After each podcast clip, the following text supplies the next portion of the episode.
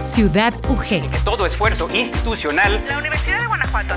Un placer recibirles de nueva cuenta. Pero antes de iniciar. La vida de la máxima casa de estudios del estado de Guanajuato a través de esta frecuencia. Ciudad UG. Ciudad UG. Con Hugo Gamba. Con Hugo Gamba. Bienvenidos. Buenos días, me da mucho gusto saludarles esta mañana de jueves 17 de diciembre en esta su revista radiofónica Ciudad UG. Usted ya lo sabe, este es el espacio en el cual le presentamos diversos aspectos del quehacer de la comunidad universitaria a través de la mirada del sistema de radio, televisión e hipermedia. Adelantarles que esta mañana tenemos listos para ustedes contenidos tales como una leyenda más de la serie Leyendas Son, dos recomendaciones musicales de rock contemporáneo que esperamos sean de su completo agrado y la sección del deporte universitario, para la cual ya se encuentra listo nuestro compañero Enrique Arriola. Y sin más, nos vamos con él porque este día nos tiene preparada una entrevista en la que conoceremos la disciplina del tenis de mesa en la Universidad de Guanajuato, a través de una charla con Rubén Pérez Galeana, entrenador del selectivo Abejas UG, en esta disciplina conocida también como ping pong. Muy buenos días, Hugo y amigos de Ciudad UG, nos da mucho gusto saludarlos en este espacio del programa matutino de Radio Universidad de Guanajuato. Enrique Arriola con ustedes. Vamos ahora a conocer la disciplina del tenis de mesa, el llamado ping pong, que es un deporte que se practica en nuestra casa de estudios, aunque, claro está, hay mucha oportunidad para su crecimiento y desarrollo Pudimos platicar con el entrenador del selectivo Abejas UG de este deporte, del tenis de mesa, eh, Rubén Pérez Galeana, quien nos habló sobre cómo se ha venido trabajando en los últimos cinco años en el tenis de mesa. Así que si les parece, les presentamos esta entrevista que sostuvimos con el entrenador del selectivo Abejas UG de tenis de mesa. Vamos a iniciar conociendo más de cerca lo que es esta disciplina del tenis de mesa, que muchos, creo yo, eh, y en el auditorio también la hemos escuchado, quizá también la hayamos jugado por distintas razones, pero es importante conocer pues algunos aspectos de, de esta disciplina que me comentabas tú fuera del aire en la universidad, pues ha trabajado, en tu caso has trabajado ya desde hace cinco años con distintos eh, muchachos, distintos jóvenes que han pasado por este selectivo. Cuéntanos un poco del desarrollo de esta disciplina en la universidad y en lo general de cómo se juega. Muy bien, Enrique, claro. Pues bueno, como te comentaba, ya, ya hace algún tiempo estamos aquí en la universidad con el selectivo Abejas para pues, trabajar el, tenis de mesa y el fomento justamente en toda la, la universidad. Y pues tenemos varios talleres que se han ofertado. En este bueno este año han sido de forma virtual por las circunstancias. Sin embargo cuando tengamos la oportunidad de regresar al espacio físico eh, pues igual invitarlos a todos los alumnos a toda la, plantilla docente eh, a que a que tomen los talleres de iniciación o de o de fomento que se han estado ofertando para que pues bueno para empezar eh, pues aprendan un tanto de la técnica de los de los golpes y pues también de la, del reglamento para que puedan pasar eh, pues un, un, rato de, pues de, de, diversión y, también de, de, recreación, ¿no? Porque pues, justamente se hace ejercicio, pero también se puede uno divertir, así que pues invitados todos para ello, pero también al, al, a las prácticas, pues bueno, ya de entrenamiento para, para los, los eh, equipos selectivos o representativos, ahí también tenemos otro tipo de actividades un tanto más eh, especializada ¿no? hacia la disciplina y, también se les ha, pues abierto las puertas a quien desee participar en los torneos donde hacemos justamente esos filtros para poder llegar a los equipos representativos. Eh, sí, básicamente ha sido. ¿Qué es lo que caracteriza a un jugador de tenis de mesa cuando empieza a practicar esta disciplina? ¿Cómo, cómo nos podría ser la descripción de un jugador de tenis de mesa? Bueno, Desarrolla, se desarrolla mucho la parte motriz, ¿sí? Hay una fuerte coordinación de ojo, mano y también de los pies, o sea, hay mucha eh, coordinación física, digamos, y empezamos a tener mucha mayor rapidez mental para para poder responder en este caso los eh, pues sí los lanzamientos las respuestas o los golpes de los oponentes que son a velocidades pues muy rápidas. Y efectivamente tenemos que definir en una cuestión de un de una fracción de segundo eh, pues la respuesta que vamos a, aportar. Entonces sí tenemos una pues una agilidad mental mucho mayor cuando empezamos a, practicar el deporte verdad ah, también evidentemente pues también practicamos mucho eh, los movimientos eh, del brazo, de las articulaciones en este caso, eh, los reflejos se practican bastante, también es un deporte que abona a otras disciplinas, incluso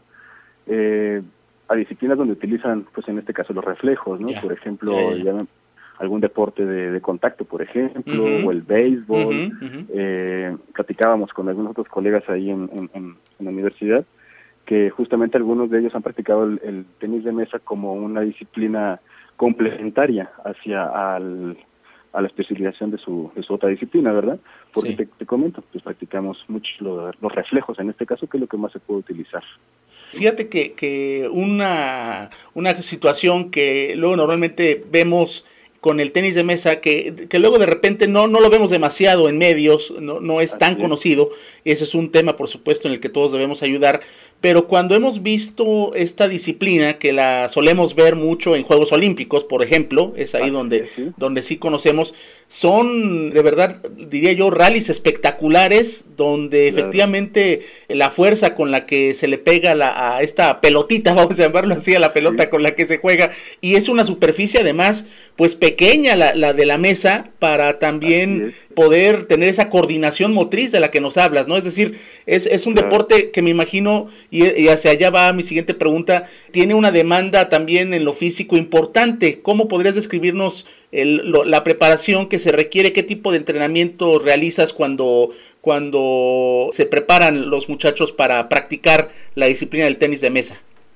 Claro, sí, es un deporte que efectivamente requiere mucha práctica como cualquier otra disciplina. Y evidentemente pues la práctica nos va a llevar a ser mucho mejores para poder tener maestría en este caso no sobre la respuesta o, los efectos que queremos implementar porque como bueno eh, en el en el tenis de mesa eh, pues ya un, a un nivel digamos pues, mucho más exigente eh, pues ya empleamos mucho los efectos verdad y tenemos que pues bueno hay n cantidad de efectos que podemos pues, responder a la a la pelota a la pelota. sí y y pues ahí es donde también tenemos que practicar justamente todo ello, ¿no? Que tenemos que aprender a leer incluso desde el momento previo al golpe que te van a, a, regresar, qué efecto le está qué efecto está implementando o qué golpe te está generando para poder tú a su vez, bueno, devolverla. Pero todo ello se va, se, realiza, vamos, con, con práctica. ¿sí? Hay mucha teoría, claro, hay muchos nombres, digamos, técnicos, ¿no? y, y muchas referencias, pero nada como la práctica. Al final eso es lo que te va a generar esta, esta experiencia, ¿no? De poder devolver un, un efecto X, el que tú me digas, ¿verdad? Sí. Entonces, eh, hay que practicar, hay que practicar mucho, tenemos que, que pelotear, ¿no? Y, hacer ejercicios de, de, multibolas, en este caso que eh, lo hacemos en, en el fórum de la de, de, de SEA. Sí, sí, sí. sí.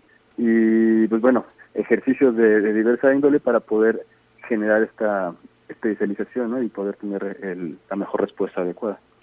Hablando ahora de precisamente del equipamiento que se utiliza, de, de dónde se practica, comentábamos antes de, de, arrancar esta entrevista que, bueno, poco a poco en la Universidad de Guanajuato se han venido a nivel institucional adquiriendo más mesas, que es el principal problema, me decías, para para poder promover más la, práctica de este, de este deporte, ¿no? Que en el caso afortunado de, la DESEA, como bien dices, es donde, donde más eh, mesas existen, pero esta, este es uno de los retos importantes que tiene el deporte en el ámbito universitario, ¿no?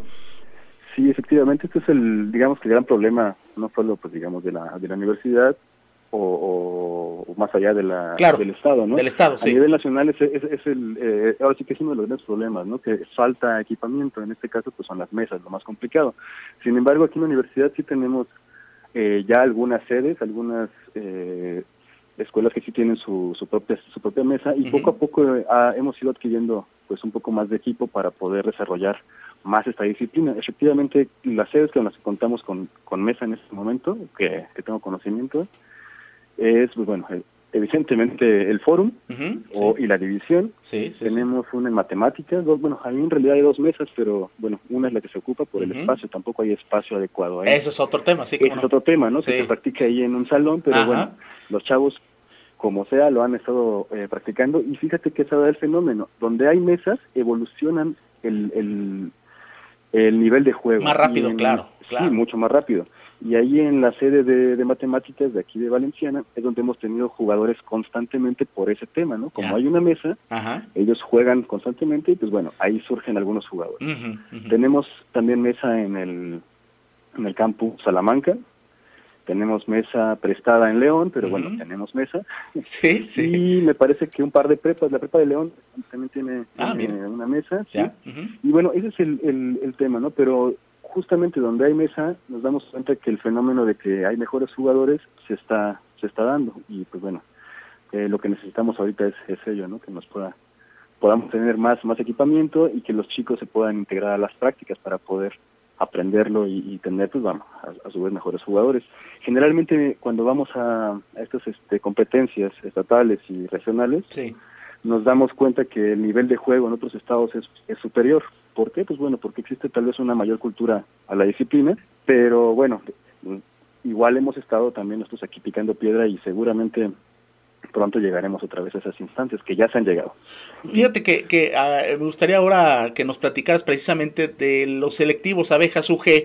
Sabemos que existen varias modalidades. Cuéntanos de, de cada una de ellas, tanto en lo individual como por equipos. Claro, existen justamente dos modalidades, la de equipos, que son equipos de tres jugadores, y la modalidad de individuales. Igual en equipos se juega de formato individual. Entonces, eh, pues bueno, eh, también también está la modalidad de por, por, eh, parejas o Ya, dobles, que sí. se le llama, pero esa, digamos que esa modalidad no se juega a instancias de estatal ni regional ni nacional, solamente se aplica la de equipos e individuales. Individual. Así es. Y pues bueno, justamente aquí es como practicamos de forma eh, eh, individual y por equipos para poder fomentar justamente esta, esta cultura de la disciplina. Ahí están pues las palabras de Rubén Pérez Galeana, entrenador del equipo representativo de la Universidad de Guanajuato en tenis de mesa. De esta forma concluimos. Les deseo un excelente fin de año, una excelente Navidad y estaremos de regreso muy pronto con ustedes. Regresamos con mi buen amigo y compañero Hugo Gamba a Ciudad UG. Muchas gracias. Se despide de ustedes Enrique Arriola. Muy buenos días. Muchas gracias a Enrique Arriola y para empezar con la música vamos a escuchar a una de las más grandes agrupaciones de rock de todos los tiempos. Me refiero a la banda inglesa Led Zeppelin con la canción Dire Maker, la cual forma parte del álbum Houses of the Holy de 1973. Esta canción imita en sus arreglos y la melodía de la voz al reggae, que emergía con gran fuerza en Jamaica a principios de aquella década de los años 70. Aunque la verdad es que para un tema inspirado en el reggae, la batería suena demasiado brutal y contundente, por lo que al final de las grabaciones del tema se dice que los miembros de la banda terminaron estando un poco en desacuerdo y bastante escépticos por el resultado final, pero aún así la canción fue incluida en el álbum. Hay que decir que tampoco los críticos tomaron muy en serio a Dire Maker en un principio y se reservaron sus críticas más ásperas precisamente para los arreglos. Pero con el paso de los años, la canción se ganó el respeto de los fanáticos y de la crítica hasta el punto en que se ha convertido en una especie de clásico de la banda. De 1973, vamos a escuchar a Led Zeppelin con la canción Dire Maker.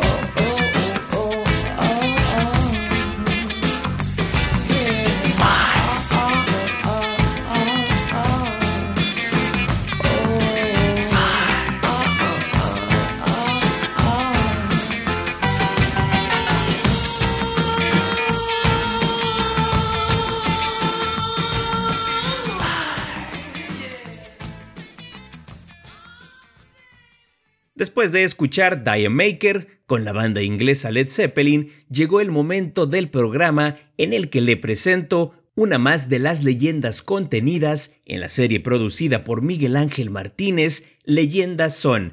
Esta serie, muy completa, que nos tiene historias fantásticas de todas las latitudes de nuestro país. En el material de hoy le presento la producción realizada sobre la leyenda del Huay Pec. Leyendas son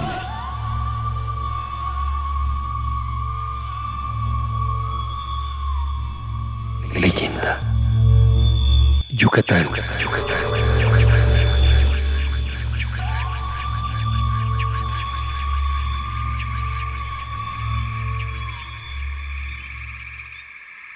El Huaypec.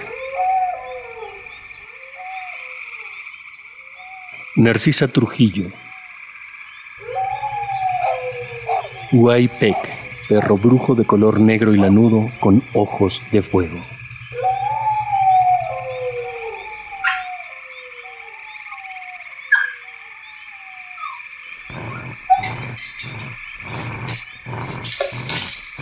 Muchas veces se mete de noche en las casas sin ser visto y se pasa las noches rascándose, lamiéndose, sacudiéndose las orejas y atropellando las hamacas en las que duermen los mayas.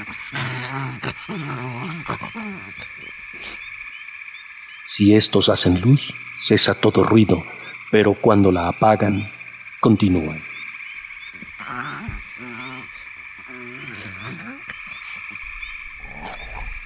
Desde hace algunas noches aparece en mi casa un Pec, que es un perro de color negro y muy peludo. Entra en la medianoche y se dedica a buscar restos de comida pasando por debajo de las hamacas. Lo hemos visto poner leña en el fogón, avivar el fuego y meterse en él sin sufrir el menor daño. También lo hemos visto dar saltos y hacer piruetas. Ya he tratado de darle un balazo, pero en el momento de dispararle se desvanece y se va. Para evitar que entre a la casa, procuramos cerrar bien las puertas, pero inútilmente, pues de todos modos logra hacerlo atravesando por las rendijas. Yo creo que este animal viene de otro pueblo, pues ningún vecino de aquí se atrevería a hacer estas brujerías.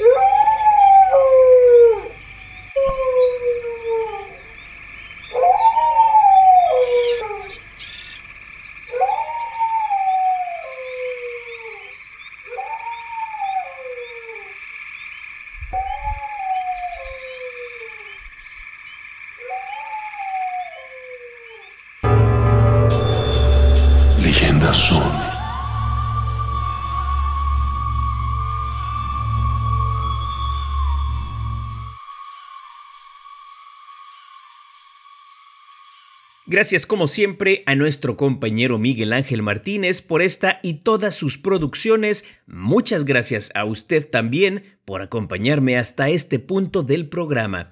Y para finalizar con Ciudad UG, esta mañana de jueves, le invito a escuchar el éxito de los ochentas Beds Are Burning, un sencillo que logró gran fama a nivel mundial y que fue lanzado en 1987 por la banda de rock australiana Midnight Oil como parte de su álbum Diesel and Dust.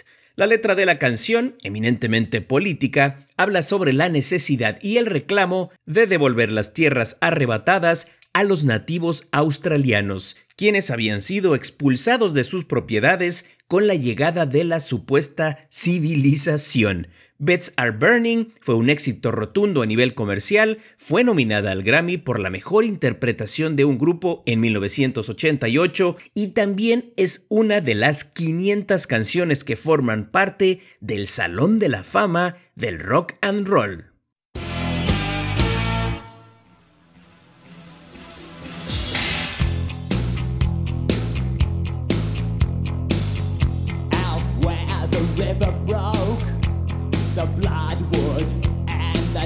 inside out, holding racks and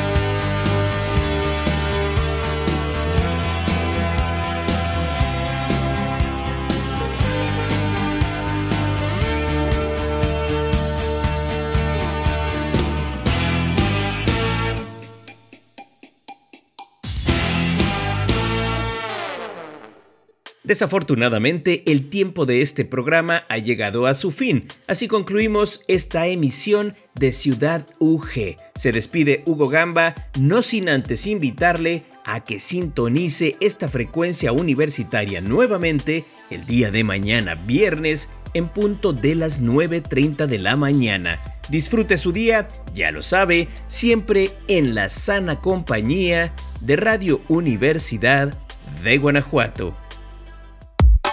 Hasta aquí la emisión de hoy. Gracias por acompañarnos. Nos escuchamos en la próxima emisión de Ciudad UG. Ciudad UG. La vida de la máxima casa de estudios del estado de Guanajuato a través de esta frecuencia. Ciudad UG. Ciudad UG. Con Hugo Gamba. Hasta la próxima.